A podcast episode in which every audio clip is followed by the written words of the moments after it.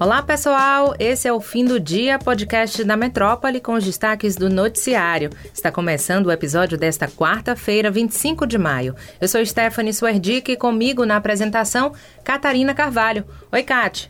Oi, Esté. Olá, pessoal. A gente começa o episódio de hoje comentando a decisão do presidente Jair Bolsonaro em vetar integralmente o projeto de lei que inscreve o nome da psiquiatra Nise da Silveira no livro dos Heróis e Heroínas da Pátria. O veto à proposta foi publicado na edição do Diário Oficial da União desta quarta-feira e pode ser mantido ou rejeitado pelo Congresso. A matéria, de autoria da deputada federal Jandira Fegali, do PCdoB, foi aprovada pelo plenário do Senado em 24 de abril, com parecer favorável da senadora Elisiane Gama, do Cidadania. Mas a presidência da República argumentou que, após ouvir a Casa Civil, decidiu vetar a proposta por representar contrariedade ao interesse público. Para Bolsonaro, não é possível avaliar, aspas, a envergadura dos feitos da médica Anise Magalhães da Silveira e seu impacto no desenvolvimento da nação, a despeito de sua contribuição para a área da terapia ocupacional, fecha aspas. A Câmara dos Deputados concluiu na última terça-feira a votação da medida provisória do voo simples, que reformula a legislação do setor aéreo, incluindo a volta da gratuidade no despacho das bagagens em voos nacionais e internacionais. Na votação, os deputados acataram duas emendas do Senado Federal e rejeitaram uma. Com a aprovação final, o texto segue para a sanção do presidente da República, Jair Bolsonaro. A MP inclui no Código de Defesa do Consumidor a proibição da cobrança de taxas no despacho de bagagens de até 23 quilos em voos nacionais e de até 30 quilos em trechos internacionais. O trecho sobre a gratuidade foi incluído e aprovado pela Câmara dos Deputados, pois não constava no texto original feito pelo governo federal. Pagar mensalidade em universidade pública pode soar absurdo, mas parece que aqui no Brasil essa realidade não está tão distante assim, viu? Ontem, a Comissão de Constituição e Justiça da Câmara dos Deputados debateu a proposta que permite que universidades públicas cobrem uma taxa dos alunos. Isso mesmo, o projeto seria votado nesta terça, mas foi retirado de pauta por causa da ausência do relator, o deputado Kim Kataguiri.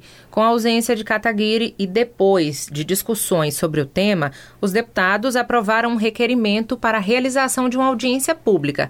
Só depois dessa audiência, ainda sem data marcada, a proposta deverá retornar à pauta. Quem não está entendendo nada, calma que a gente explica. A proposta prevê que a gratuidade seja mantida apenas para estudantes comprovadamente carentes, definidos por comissão de avaliação da própria universidade, com base em valores mínimo e máximo estabelecidos pelo Ministério da Educação. Essas mensalidades devem ser usadas para o próprio custeio das universidades.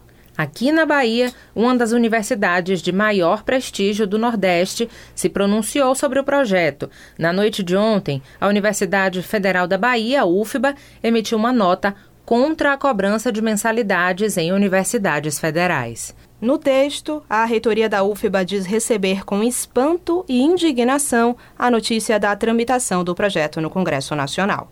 A instituição também elenca e rebate algumas das justificativas usadas por grupos que defendem a medida. A UFBA ainda disse considerar equivocado e generalista o argumento de que as federais são ocupadas por estudantes de uma camada elitizada da sociedade, reforçando que as universidades públicas passaram por uma transformação através de ações afirmativas.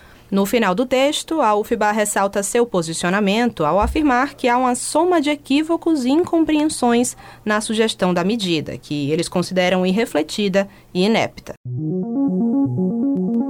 E ainda falando em educação, Hoje, o diretor executivo da instituição Todos pela Educação, que atua no fomento ao ensino básico, Olavo Nogueira Filho, conversou com a Rádio Metrópole sobre o PL que regulamenta o ensino domiciliar no Brasil, um assunto que já foi pauta aqui no podcast.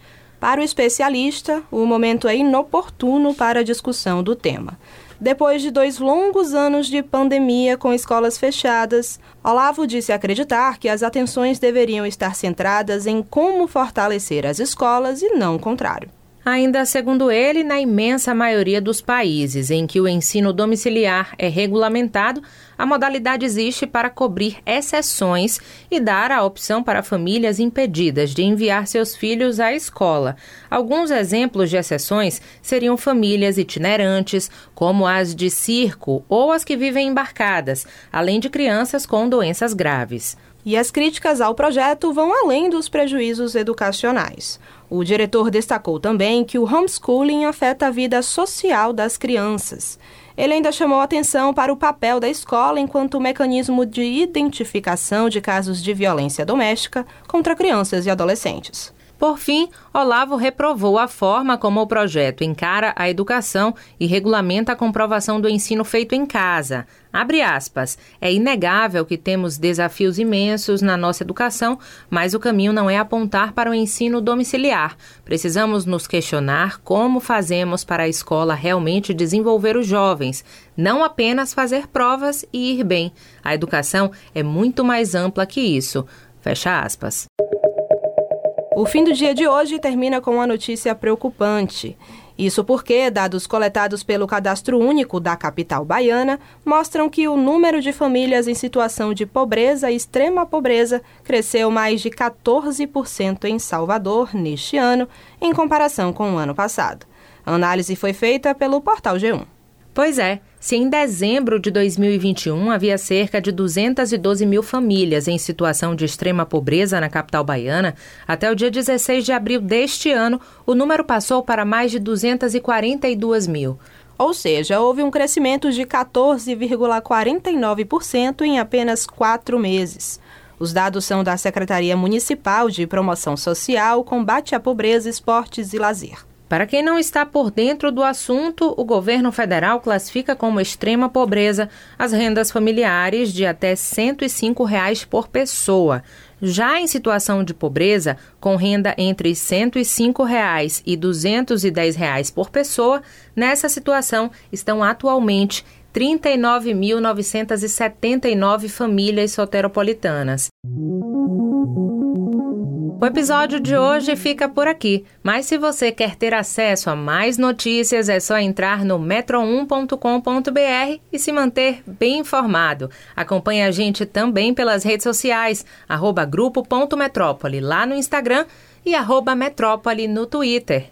Lembrando que você pode ativar as notificações no Spotify para receber um alerta a cada nova edição do fim do dia. Tchau, Esté. Tchau, pessoal. Tchau, tchau, Kat.